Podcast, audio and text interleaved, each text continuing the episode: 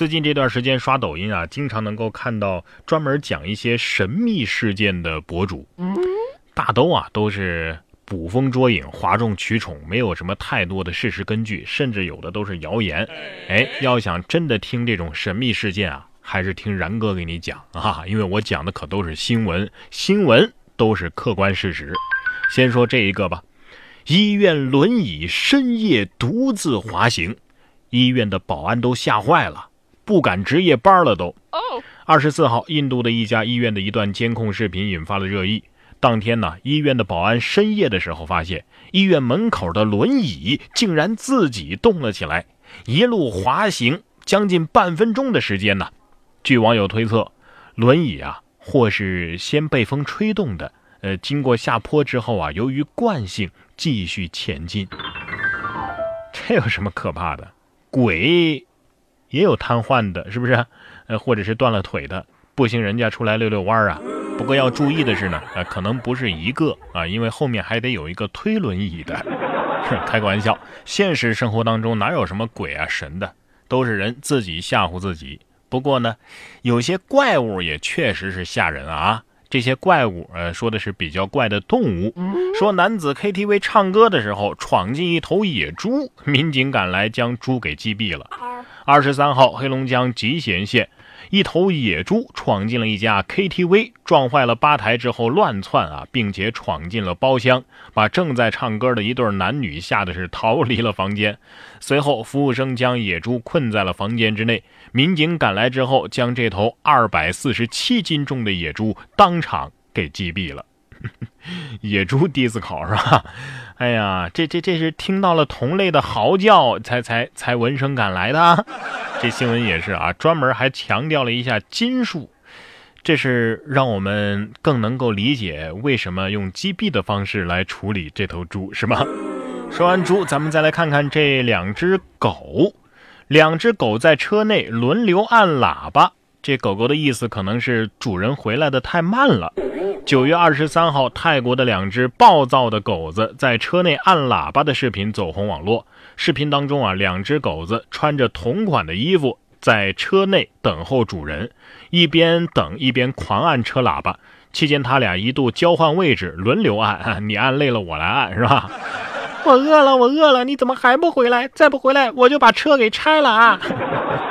哎呀，从这儿也能看出这家的人狗地位了。所以下次各位在路上再遇到那种疯狂按喇叭的司机，理解理解吧，他们可能并不是人呐。如果给大家一个选择的机会，你是愿意当人还是当动物呢？当动物当然有当动物的好处了，至少呢不用背负人那么大的这个生活压力啊，以及各种各样的精神上的折磨，是不是？你看这位小伙子就因为单身呐，生活压力太大，跳了河。但是又想到自己是独生子，又游上了岸。近日，苏州常熟警方接到报警称有人跳河轻生。正当民警搜寻的时候，一名浑身湿透的男子走了过来，承认自己就是那个轻生的人。原来啊，这个男子是从河南来到常熟这个打工的人员，三十多岁了还是单身。由于生活压力大呀，就有了轻生的念头。但是他下水之后呢，又想到自己是独生子，于是又游上了岸。目前男子已经被父母接回了家。我估计是啊，到了半路，阎王爷一看，这这这，滚回去，还没到火候呢。这个故事告诉我们，会游泳还是挺重要的。你要是不会游泳，然后跳了河，你想反悔都没机会了。单身有那么恐怖吗？啊，比死都恐怖。没有爱情，咱们还可以有友情嘛。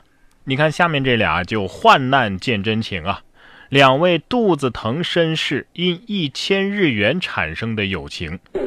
日本乡民肚子疼，正在车站厕所排队，忽然身后啊出现一个表情狰狞的汉子，拍了一下他的肩膀，问：“能能能让我先上吗？”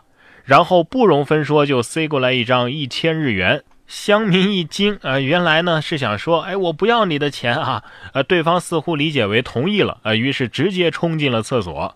于是他手里捏着这一千日元，并且觉得，哎呀，肚子好疼。后来这两位绅士在网上重逢，汉子表达了对救命之恩的感激，两个人还相互关心起对方的肠胃。哎呀，这这有钱屎都憋得住。哎，这这是不是一个致富之路啊？充分证明一寸光阴一寸金呐。啊，不过呢，也得全世界的插队的人都能有这个觉悟才行，是吧？下面这位倒是很有防骗的觉悟啊，可惜这次防错了对象。万万没想到，警察叔叔也被当成了骗子。近日啊，南京公安的警察叔叔捡到了一台笔记本电脑，刚巧啊，这电脑还没关机啊，民警赶紧通过 QQ 联系了失主。没想到啊，场面一度十分尴尬。警察叔叔在 QQ 上问他：“你电脑呢？是不是丢了？过来拿吧，在洪武路派出所，电话是多少多少多少。”结果这个小姑娘却回复说：“呀。”啊！我电脑没丢，死骗子！老子没钱买电脑。警察叔叔很无奈呀，只好发了一张他的电脑的照片啊。这时候小姑娘才恍然大悟：哦，哎呀，我还以为是骗子呢，不好意思。警察叔叔倒是没太多计较，过来拿吧，带上你身份证。可以啊，暴躁老妹儿口吐芬芳。不过警察叔叔也是哈，警察叔叔教我们不要轻信网络上的人，结果呢，他们又在网上联系我们。不管怎么样呀，还是要为这位小姑娘的防骗意识点个赞，也为警察叔叔为人民服务的这份心点赞了。